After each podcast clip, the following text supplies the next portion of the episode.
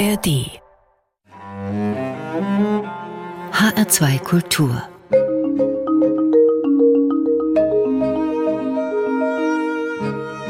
Doppelkopf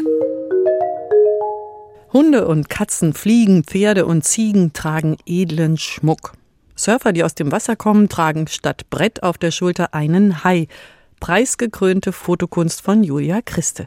Willkommen im Doppelkopf in HR2 Kultur. Ich freue mich, da zu sein. Wenn Sie so ein Bild komponieren, haben Sie dann schon ein festes Ziel? Haben Sie da bestimmte Kriterien?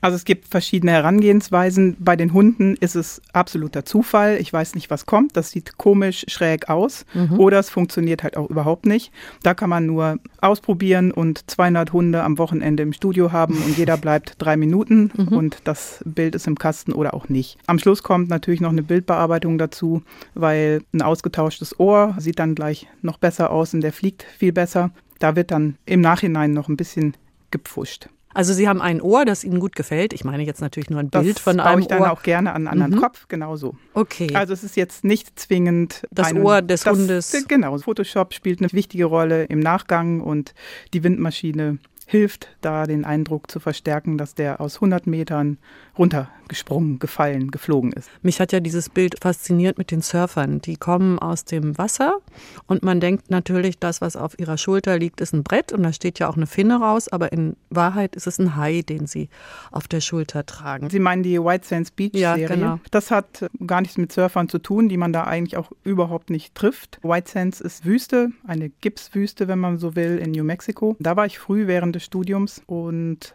habe die erste Serie fotografiert und bin dann, als es Wasser in White Sands gab, nochmal hingereist, um eine zweite White Sands Strecke hinzukriegen. Und das zweite Mal war das dann sehr inszeniert, weil der Park, der National Park, war gesperrt für Autos und mhm. damit waren da keine amerikanischen Touristen so einfach zu finden. Das heißt, ich habe mir meine Leute vor Ort gecastet und gefragt, ob sie das oder jenes tun. Hatte die Motive vorher im Kopf und meine Bilder vor Ort inszeniert. Sie haben ja da eine bestimmte Vorstellung, der reisen Sie nach. Und dann war da natürlich dieses, diese unglaubliche Kombination von dem Wasser in einer Gegend, in der es kein Wasser gibt und dann diese Surfer, die keine Surfer sind. Was war die Idee dahinter? Die erste White Sands Serie gab's und die zweite habe ich dann angelegt, weil mich die Landschaft fasziniert und ich es nochmal versuchen wollte. Aber die erste ist deutlich lockerer entstanden. Ich bin vor Ort gewesen, habe gesehen, was ist da und was kann ich machen. Oftmals noch gar nicht mit angesprochenen Menschen, sondern ich habe geguckt, wo passiert was und stand dann da und habe das in 6x6 fotografiert. Äh, geht das so ein bisschen weg, das Gefühl für den perfekten Moment? das Gefühl für den perfekten Moment geht nicht weg, aber man geht damit anders um und mhm. ähm, man produziert einfach viel mehr. Wenn auf Ihren Fotos Hunde ja oder auch Katzen fliegen, da ist es doch höchste Zeit für ein Gespräch darüber, wie diese unglaublichen Fotos entstehen. Wie schaffen Sie das, dass Ihre Hunde fliegen? Ist das Trick oder ist das echt? Das war ein Thema während des Studiums, eine Semesteraufgabe, die ich so gelöst habe. Später hm, hat sich daraus dann ein Werbejob ergeben und peu à peu kam da eins zum anderen. Aber die Hunde sind eigentlich nicht der Einstieg in die Fotografie. Es ist echt insofern, dass eine Windmaschine nachhilft und die Hunde vom Arm des Besitzers auf eine Matte ja, vielleicht einen halben Meter gesprungen sind. Wie läuft denn das am Set? Wer bringt denn da Miets oder Mops ins Fotostudio? Was sind das für Leute? Also für das Projekt hatte ich ganz konkret Hunde gecastet. In Berlin, im Grunewald, im Auslaufgebiet ist es ja gar kein Problem. Da trifft man am Wochenende auf Hunderte und angesprochen nach Rassen selektiert oder lustigen Mischlingen, die hoffentlich im Flug gut aussehen. Letztendlich weiß man es dann erst, wenn man es ausprobiert, habe ich die eingeladen. Wie viele Fotos müssen Sie da machen? Ist das so klick, klick, klick, klick, klick, wie wir das von Hollywood kennen, wenn die Filmstars kommen? Wie sieht das aus? Also erstmal habe ich gar nicht so viele Versuche. Problem ist, dass der Hund in die Kamera schauen sollte. Das tut er beim ersten Mal oder guckt geradeaus, weil er nicht weiß, was kommt. Es ging mir auch um den Überraschungsmoment. Sobald die Hunde das zweimal, vielleicht dreimal gemacht haben, wissen sie das, kennen sie das und gucken nach unten. Und dann ist es eigentlich schon vorbei. Natürlich fehlt der Hinweis nicht, dass kein Hund und kein Tier und keine Katze verletzt oder so behandelt wurde, dass es ihr oder ihm schlecht ging. Das ja, ist ja auch ein das, wichtiger Hinweis. Das war ein wichtiger Hinweis, weil da auch relativ viel oder es gab Negativkritik. Meine Tierärztin hatte überhaupt gar keine Magenschmerzen. Sie war dabei und die Leute am Set hatten Spaß und ich behaupte, die Hunde hatten auch Spaß. Wenn man sowas dann sieht und irgendwie aufgerissene Augen, dann äh, ist man schnell versucht zu sagen, oder hat eine irgendwie Tiere gequält, wenn man dann nicht weiß, dass eine Windmaschine dafür Schwung gesorgt hat und viel Photoshop macht, dann fragt man sich, ja, was hat die mit den Tieren veranstaltet? Wenn ich jetzt meinen Hund fotografieren will, dann stelle ich immer fest, das geht nicht. Also der ist total schwarz und wenn ich den fotografiere, ist alles schwarz. Und man sieht überhaupt keine Kontur, keinen Schenkel, keine Nase, kein Nichts. Können Sie mir einen Tipp geben? Lernen mit Licht umzugehen. Schwarz kriegt man schon hin, schwarz kriegt man auch vor schwarzem Hintergrund hin. Das ist alles eine Frage der Ausleuchtung. Das Problem bei, ich weiß jetzt nicht, was sie für einen Hund haben. Das Problem, das ich hatte, ist, schwere Rassen können nicht fliegen. Die haben wir dann gehalten, sind mit drei, vier Männern und später im Photoshop die Hände und Arme rausretuschiert, weil das würde dann doch zu sehr auf die Knochen gehen. Das geht eben nicht. Da mhm. kann ich dann wirklich nur die Windmaschine einmal kurz drunter halten und den Hund von rechts und links in die Luft heben und hoffen, dass er entsprechend guckt. Lernen mit Licht umzugehen. Na gut. Wir wollen erstmal mit Musik umgehen, mit Ihrem ersten Wunsch. Das ist Walking the Doberman von John Watts. Ja klar, ein Lied mit einem Hund über einen Hund. Warum haben Sie das ausgewählt, Frau Christe? Ich habe gar nicht an die fliegenden Hunde gedacht, sondern das steht eher so für die Zeit, für meine Reisezeit noch vorm Studium und während des Studiums. Und das war passend zur Zeit ein Lied, das ich rauf und runter gehört habe. Julia Christe im Doppelkopf in HR2 Kultur mit Ulla Azad und wir hören von John Watts Walking the Doberman. It surpasses our dread of tigers. We find them more dangerous than sharks.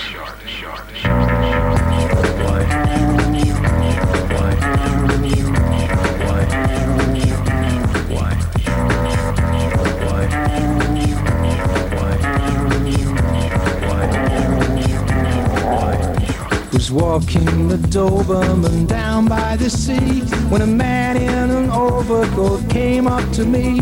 He said, Son, you don't need that big stick in your hand. There's nothing to fear from your dear fellow man.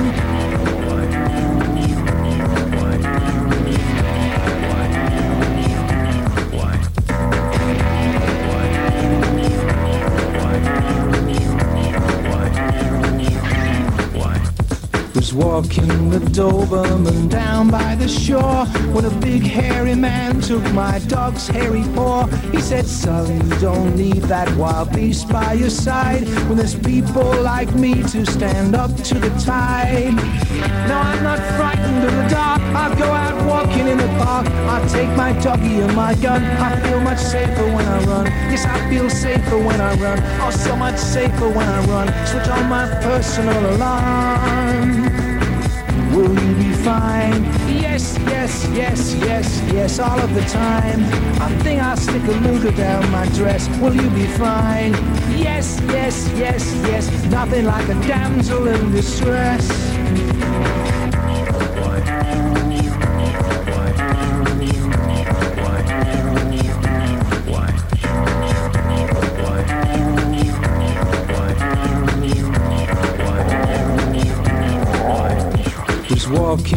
Doberman down by the beach when a deep voice behind me said, I don't want to preach. But guardian angels, a dangerous job. Do you think you could lend me the use of your dog?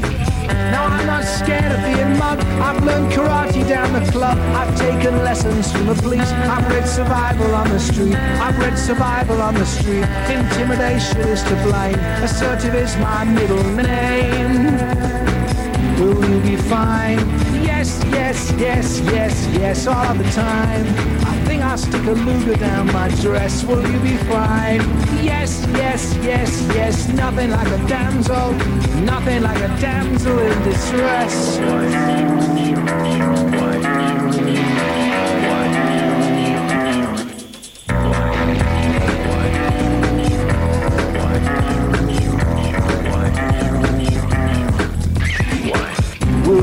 Fine. Yes, yes, yes, yes, yes, all the time. I think I'll stick a Luger down my dress. Will you be fine? Yes, yes, yes, yes, nothing like a damsel, nothing like a damsel in distress.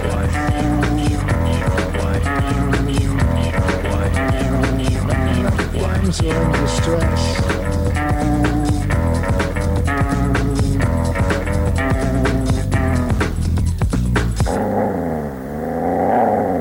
Das war Walking the Doberman von John Watts. Gewünscht hat ihn sich Julia Christe. Sie ist heute zu Gast im Doppelkopf in HR2 Kultur mit Ulla Azad. Um ihre tierischen Fotografien reißen sich internationale Kunstgalerien wie das Lumas. Sie selbst, sie leben eher zurückgezogen in Norddeutschland und auf ihrer Homepage tragen sie ein Eselchen auf ihrer Schulter. Wer gehört denn noch zu ihrem Heim? Hund, Katze, Kind, Mann?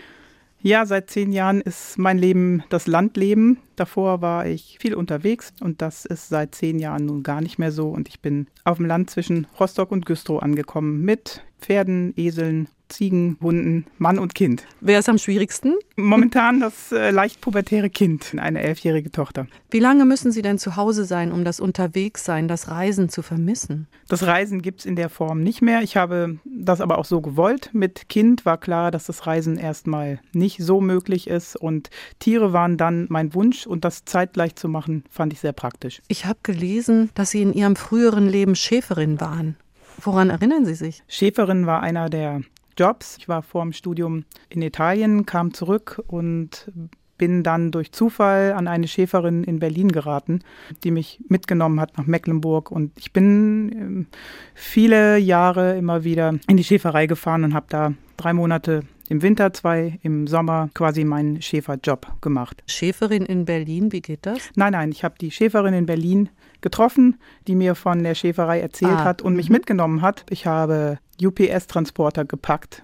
Kein Job, den man jetzt besonders gerne und lange macht und habe sie kennengelernt und habe dann umgeswitcht und das ausprobiert und bin da hängen geblieben und war eigentlich viele Jahre immer wieder dort. Ich sehe ab und zu im Taunus einen Schäfer mit seiner Herde und ich bin dann sehr berührt von diesem Bild. Man kann natürlich sagen, oh Gott, im Regen und im Kalten und im Nassen draußen sein und dann kommen wieder diese strahlenden Tage, wo es sich fügt wie in eine Komposition, in ein Bild. Was stimmt? Sie haben das Leben gelebt. Ich hatte meinen Schäferwagen und war auf einem Flugplatz in Neustadt-Glewe und hatte da meine Herde, also weit weg von der Schäferin. Das war jetzt nicht der Einstieg. Ich war lange am Stall, hatte da Flaschenlämmer zu versorgen und hatte dann später meine eigene Herde und den Bauwagen im Nichts stehen, habe mich da sehr wohl gefühlt. War es einsam? Es war einsam, es war so einsam, dass ich am Wochenende immer den Fallschirmspringern hinterher geguckt habe, die auf dem Flugplatz aktiv waren und dann irgendwann auch ein Kurs gebucht hatte. So kam ich dann Zum übrigens Fall. auch zu einer Serie, zu einer Fallschirmsprungserie während des Studiums. Die Einsamkeit hat Sie zu einer Sache getrieben. Wollten Sie mit den Menschen reden oder hat Sie, oder hat Sie das Fallschirmspringen angezogen? Ich sag mal so, wenn man wochenlang in dem Bauwagen sitzt und keinen Ansprechpartner hat, dann sucht man sich die unmöglichsten Aktionen und bevor ich mich versehen hatte, hatte ich mich einfach in diesen Kurs eingeschrieben und dann ging das los. Und wie Das war ja, das hatte wenig mit dem heutigen Fallschirmsprung zu tun. Das waren knisternde NVA-Kappen und ehemalige NVA-Ausbilder, die mit einem Ton rechts um ab zur Maschine. Es war auch altes Material. Es gab keinen Öffnungsautomaten wie heute. Also der im Notfall die Kappe öffnet, sondern das war so eine Holzeieruhr, so sah es für mich aus, und eine grüne Kappe und dann hieß es rechts um, ab zur Maschine und als oben die Tür aufging, gab es auch kein Überlegen mehr, ob man da jetzt raus will oder nicht. Es wurde eine Flirre geworfen und dann war klar, wo man landet, weil diese Dinger kann man gar nicht wirklich fliegen, sondern die landen halt irgendwo und wenn man sich dann als Schüler noch ein bisschen dusselig anstellt, dann landet man im Wald neben der Autobahn oder sonst wo, wo man nicht hin sollte und entsprechend Groß waren auch die Ausfälle in meiner Truppe. Ausfälle? Naja, Beinbrüche, wenn die Beine bei der Landung nicht zusammen sind und man nicht abrollt, waren jetzt nicht so selten. Sind Sie heil geblieben? Ich bin heil geblieben. Die Angst kommt dann auch. Die Angst ist nicht bei dem ersten, auch nicht beim zweiten oder dritten Sprung da, sondern später, wenn man dann mitkriegt, was man da eigentlich macht. Die Ja, also ich habe jetzt gar nicht geatmet und ich darf Die- auch nicht vergessen zu fragen, was eine Flirre ist und eine Kappe. Aber erzählen Sie erst mal weiter. Naja, das hat ja jetzt wenig mit Fotografie zu tun, aber der Aber Lehrer wirft, wirft so ein Stück, ich sag jetzt mal Krepppapier, ich weiß gar nicht, was es genau ist, und guckt, wo der Wind es hintreibt und dann kann er guten Gewissens seine Schüler absetzen, die nämlich ungefähr auch da landen werden.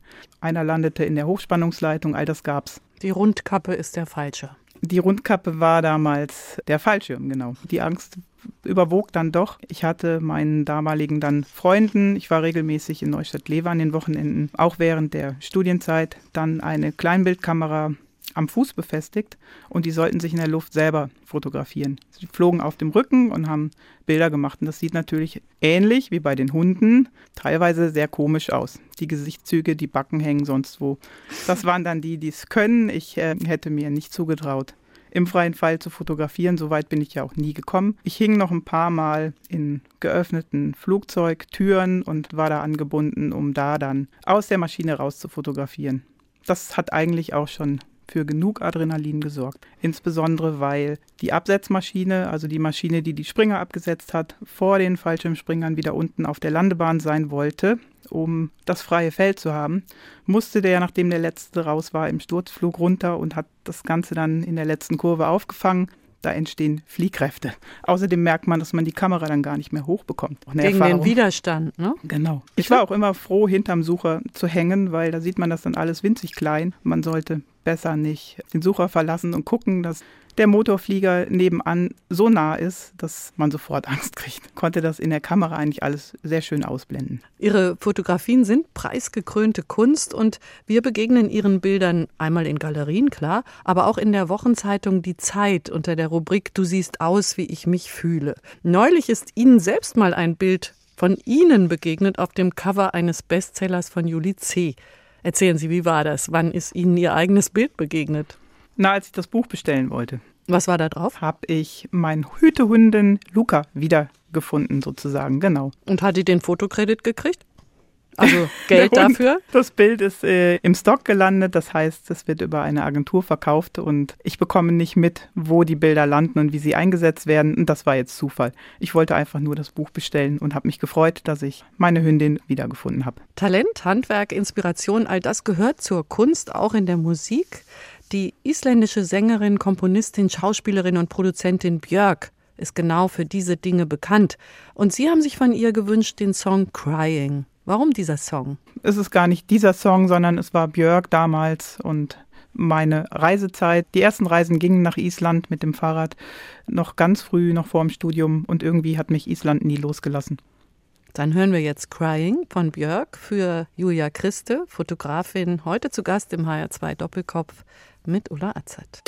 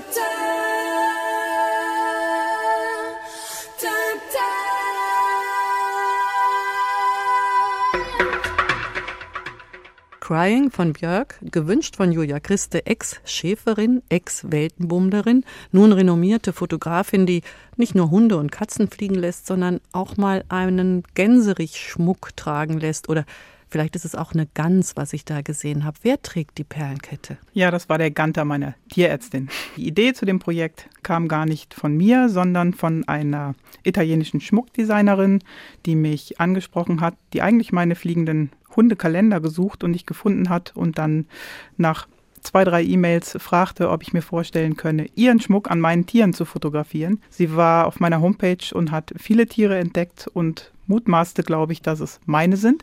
So kam es dazu, dass ich gesagt habe, hab, okay, das probiere ich aus. Ich finde, es ist ein schmaler Grad, Schmuck am Tier zu präsentieren und hatte ihr zugesagt, dass ich das ausprobiere. Also das war erstmal ein Experiment. Erstmal war es ein Experiment. Üblicherweise habe ich für klassisch jetzt für Jobs ein anderes Equipment als mein Licht das ich auch schon ewig habe und die Blitzanlage nicht die schnellste ist. Der technische Aufwand bei den Hunden und Katzen ist immens gewesen. Das kann man sich nicht vorstellen, weil ich einfach durch die schnellen Bewegungen ganz kurze Abbrennzeiten brauche.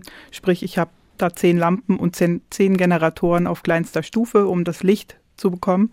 All das habe ich nicht. Da kostet ein Tag dann ganz schnell viele tausend Euro und mhm. das geht natürlich nicht mal eben so und hatte ihr dann angeboten, das mit meinem Blitz vorab mal zu probieren und dann zu sagen, was ich an Technik brauche, weil ich erwartete eigentlich unscharfe Bilder. Aber die Tiere waren dann erstaunlich ruhig und es ging eben doch. So kam ein Schmuckpäckchen nach dem anderen. Es wurden immer mehr und ich rekrutierte auch immer mehr Tiere über Facebook und über Freunde. Nachdem ich die eigenen durch hatte, war das eigentlich gar kein Problem mehr. Ich stelle mir das gerade vor, da kommen dann solche Schmuckpäckchen an, sind ja auch Perlen dabei und schöner Schmuck. Dürfen Sie den behalten? Ich bin so überhaupt gar kein Schmucktyp. Ich äh, darf mir Sachen aussuchen. Das habe ich auch getan. Und seitdem trage ich tatsächlich mal Schmuck. Aber eigentlich bin ich überhaupt nicht die Person für Schmuck. Dass man Tiere schmückt, das kennt man ja aus vielen Kulturen. Ich denke an bunte Bänder an mongolischen Pferden oder bemalte Elefanten in Indien. Genau. Nicht? Das ist ja alles üblich. Oder auch die Edelstein geschmückten Hauben für arabische Greifvögel, Halsbänder für unsere Hunde. Wie nehmen Sie das wahr, wenn Sie jetzt dem Ganter Ihrer Tierärztin eine Kette umhängen? Das kann ganz schnell kitschig werden, aber dann habe ich mir gesagt, okay, meine Ziegen tragen alle Ohrmarke, warum nicht Ohrring? Dann probieren wir das doch mal aus. Und der Ganter war jetzt nicht so amüsiert von der Aktion. Ich glaube, es waren drei Ketten in unter einer Minute, die er zerrissen hat. Oh. Das war eine ganz schnelle Geschichte. Und Wie macht er das? Dann geht er mit dem Schnabel dran? Der geht dann mit dem Schnabel drunter und hebelt die auf. Also ich habe sehr viel Schmuck auch kaputt gemacht und verloren. Die Katze rannte mit der Kette und dem Anhänger weg und kam mit der Kette ohne Anhänger zurück. Das, das passiert. Und das sind echte Brillanten? Nein, das ist es nicht. Gott sei Dank. Oder das Pferd schüttelt sich und tritt drauf. Die Schmuckdesignerin Ethel Norcia trägt es mit Fassung. Man schaut hin und ist irritiert auf eine angenehme Weise und denkt, was ist das denn? Und ich finde das großartig, wenn ein Bild berührt. Und was ist denn ein gutes Bild? Muss das berühren? Es muss berühren, es muss reizen, es kann Fragen aufwerfen.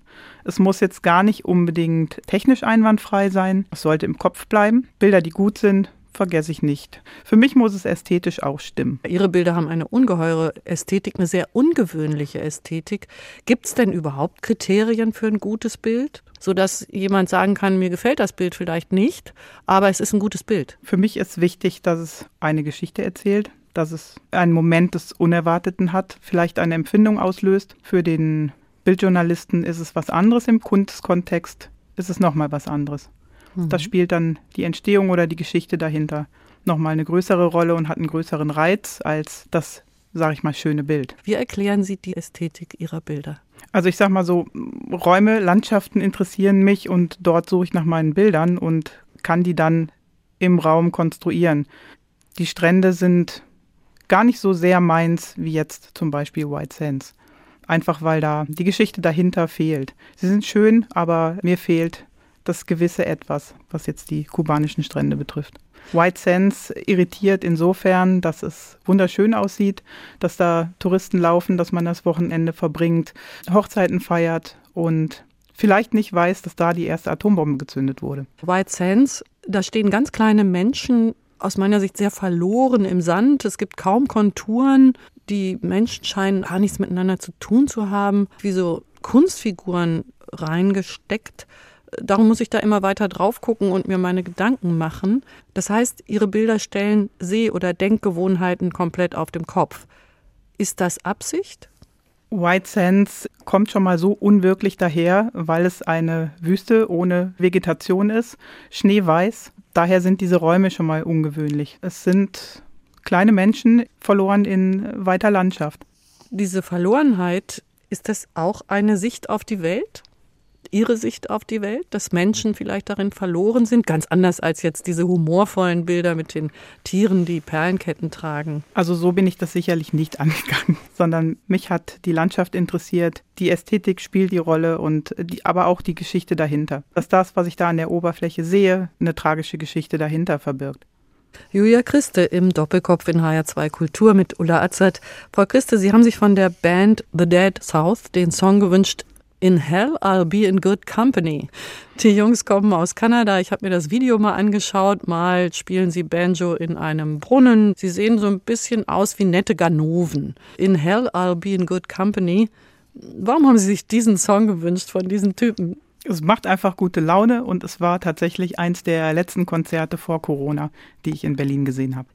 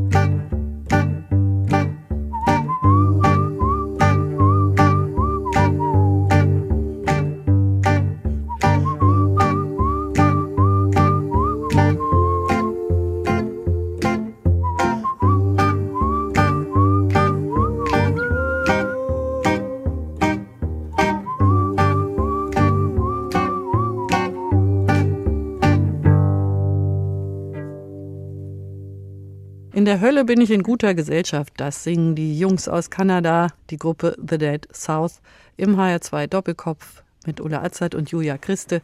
Sie haben einen ganz besonderen Blick auf die Welt und sie haben auch einen besonderen Draht zu Tieren. Mir ist ein kleines Video zugespielt worden, ein Clip. Da liegen sie auf einer Weide, auf einer Koppel, ihr Kopf gebettet auf Oh ein liegendes Pferd.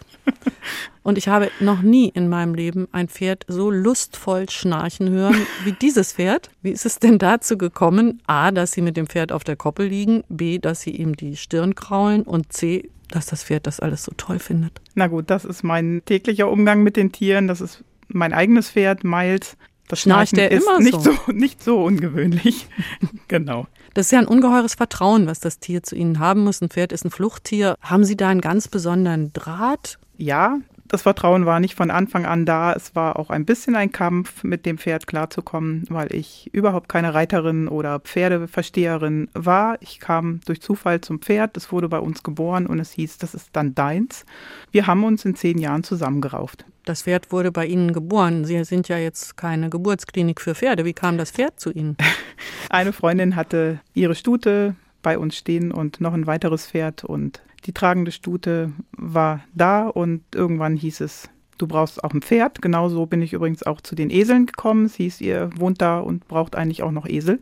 Und so wurde Miles geboren. Nun ist er Ihrer und Ihnen ans Herz gewachsen und Sie ihm offensichtlich auch, sonst würde er sich ja nicht mit Ihnen auf die Koppel legen und die Stirn kraulen lassen. Genau. Ich ähm, lasse mich von ihm durch die Gegend tragen, aber alle wilderen Sachen übernimmt dann die Tochter. Äh, wer mit 40 anfängt zu reiten, wird, glaube ich, nie so sattelfest. Damit ist der nächste Titel eigentlich klar. Er ist Ihrem Pferd namens Miles gewidmet, aber auch Ihrem Lehrer und Freund an der Volkwang-Schule. Da wollen wir gleich noch drüber reden, aber jetzt hören wir erst noch mal Musik. Blue in Green von Miles Davis.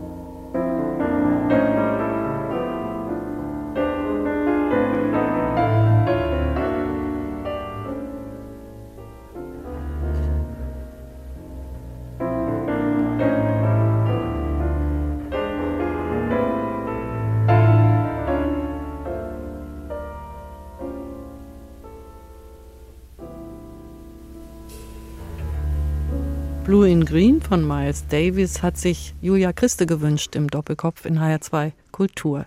Sie waren auf der Volkwang-Schule. Volkwang, das steht ja für diesen Gedanken, dass Kunst und Leben zusammengehören. Passt das auch für Sie? Das passt, ähm, das passt heute ja umso mehr. Kunst und Leben gehören zusammen.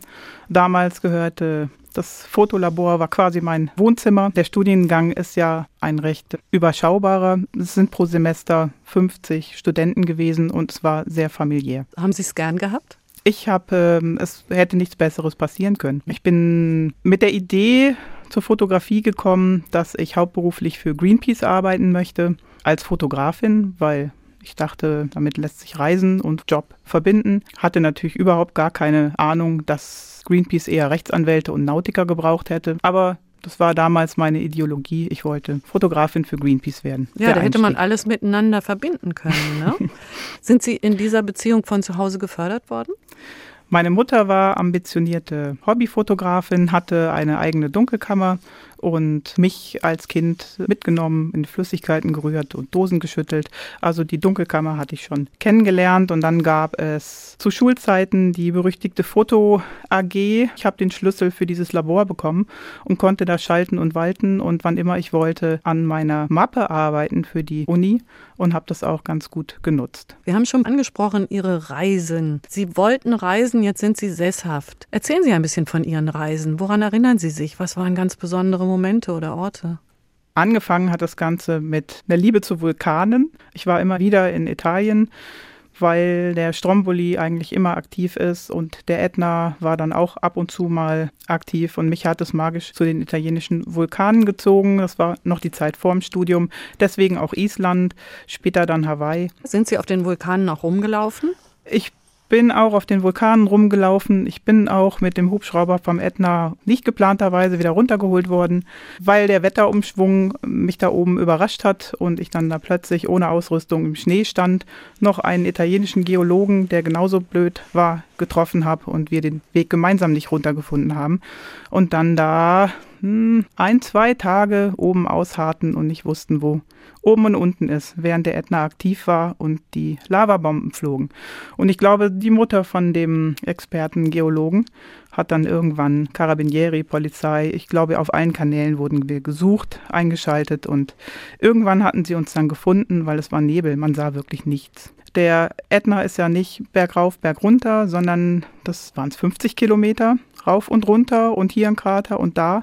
Und irgendwann sind wir zum aktiven Teil gekommen, aber leider halt auch nicht mehr davon weg. Und man ist schneller verloren, als man sich das so vorher vorgestellt hat. Und das hat geschneit auf einmal? Wir standen oben im Schnee, genau, der Schnee lag schon vorher, aber die Sonne schien und plötzlich schien sie nicht mehr und der Himmel war dicht. Und dann? Und dann haben wir zu zweit da oben uns äh, Schutz gesucht und die Nacht irgendwie überstanden. Und am zweiten Tag hörte man schon die, Die Hubschrauber? Schlitten. Ja, nicht nur Hubschrauber, sondern diese, ich komme gerade nicht drauf, man hat uns gesucht. Aber wie ist es Ihnen da gegangen? Sie sitzen mit einem wildfremden Typen da oben fest. Wie haben Sie sich gefühlt? Naja, es hieß, wie kommen wir hier wieder runter? Und ähm, meine Hoffnung, dass der, dass der Geologe ein bisschen mehr Plan hat, Die ging leider nicht auf. Der stand da noch in noch schlimmerer Ausrüstung mit seinen Moonboots, die gleich an dem scharfen Gestein aufgeschnitten waren und dann notdürftig mit irgendwelchen ähm, Gummizügen aus der Jacke geflickt wurden. Also wir waren da schon in Not. Sind Sie noch bekannt miteinander, am Ende befreundet oder Er rief- verfeindet? Er rief zehn Jahre später an und wollte das feiern. Dass es zehn Jahre um ist. Ja, Haben Sie genau. es gefeiert? Leider nicht. Ich habe ihn nicht wiedergesehen. Ich kam dann nach einem Jahr wieder zurück, kurz vorm Studium. Ich hatte noch keine Unterkunft für die Uni-Zeit. Das Wohnheim war noch nicht fertig, es war im Bau und ähm, ich wollte die erste Zeit noch in meinem Wohnwagen wohnen. Aber nach einer Woche stand das Ding nachts in Flammen. In der Nacht vorm Studium brannte das Ding und so ein Plastikanhänger äh, steht halt sofort in Flammen. Und ich stand barfuß davor. Am nächsten Morgen war der erste Tag an der Uni und ich sah halt auch entsprechend aus. Zwischen den designten Kommilitonen stand ich da irgendwie eingekleidet und ähm, meine Professorin begrüßte mich mit den Worten, Sie sehen aus, als hätten Sie die Nacht durchgesoffen. Wie haben Sie das gemeistert? Äh, nun ja, was, was bleibt einem? Ich hatte halt meinen Hund im Rucksack, den Hütehund. Nach Italien gab's schon eine Ein Zeitspanne. Hütehund im Rucksack. Der Hütehund, genau, der auf dem Buch von Juli C. ist und der aus der Schäferei kam. Genau der. Die war wenige Wochen alt, als das Studium begann und war dann auch langjähriger Begleiter in der Uni. Und so standen Sie vor der Professorin.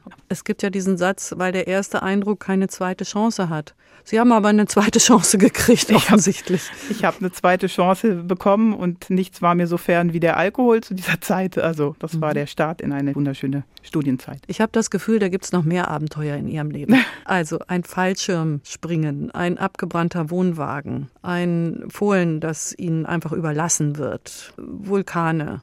Ich habe während des Studiums mir nochmal ein Jahr rausgenommen und bin mit dem Fahrrad und meinem Hund durch die USA gefahren und habe in dem Jahr natürlich auch nochmal sehr viel mitgenommen. Von wo bis wo sind Sie geradelt? Von Alaska bis Florida.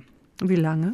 Ja, man hat ja dann doch 16.000 Kilometer vor sich. Sie haben ein kleines Zelt dabei gehabt oder Ich habe haben ein Zelt und wenig Geld dabei gehabt und ähm, letztendlich kann man überall übernachten. haben Sie zwischendurch mal gearbeitet, um Geld zu bekommen oder wie haben Ich Sie das im, gemacht? ich hatte im Vorfeld gearbeitet. Ich habe in so einem Outdoor-Laden in Duisburg gearbeitet und hatte ein bisschen Geld. Das Fahrrad wurde von einem Fahrradladen gesponsert und viel Geld braucht man nicht, wenn man so reist. Woran erinnern Sie sich, wenn Sie an diese Reise zurückdenken? Es wird so ein Alltagsding. Es ist nicht mehr von den Niagara-Fällen dahin und dorthin und dies noch und, sondern es ist einfach das Leben. Durch Texas kann man durchaus 200 Kilometer am Tag fahren mit Hund im Anhänger. Das passiert einem in Alaska ähm, bergauf und bergab nicht so. Hängt natürlich immer von den Umständen ab. 200 Kilometer am Tag. Das war so die Spitze, aber das sollte man auch, weil äh, dieser Landstrich ja dann doch eintönig sein kann. Also es geht aber anscheinend immer nur bergab. Nein, es ging für meinen Hund gerne bergab. Die war so trainiert, dass sie bergauf gelaufen ist und oben ist sie auf Befehl eingestiegen und wir konnten zusammen runterfahren. Das klingt nach einer guten Freundschaft. Julia Christe, die Fotografin, die so viel gereist ist, die als Schäferin unterwegs war, die auf einem Vulkan festgesessen hat und 200 Kilometer durch Texas am Stück geradelt ist an einem Tag. Damit verabschiede ich mich von Ihnen, Julia Christe. Vielen Dank, dass Sie im Doppelkopf in HR2 Kultur waren. Ich bin Ulla Azert und wir hören den letzten Musikwunsch, Arizona Dream, eine Filmmusik. Genau, mit dem ganz jungen Johnny Depp, damals zu Schulzeiten, war das so der Lieblingsfilm, den ich bestimmt acht, neun, zehn Mal im Kino gesehen habe.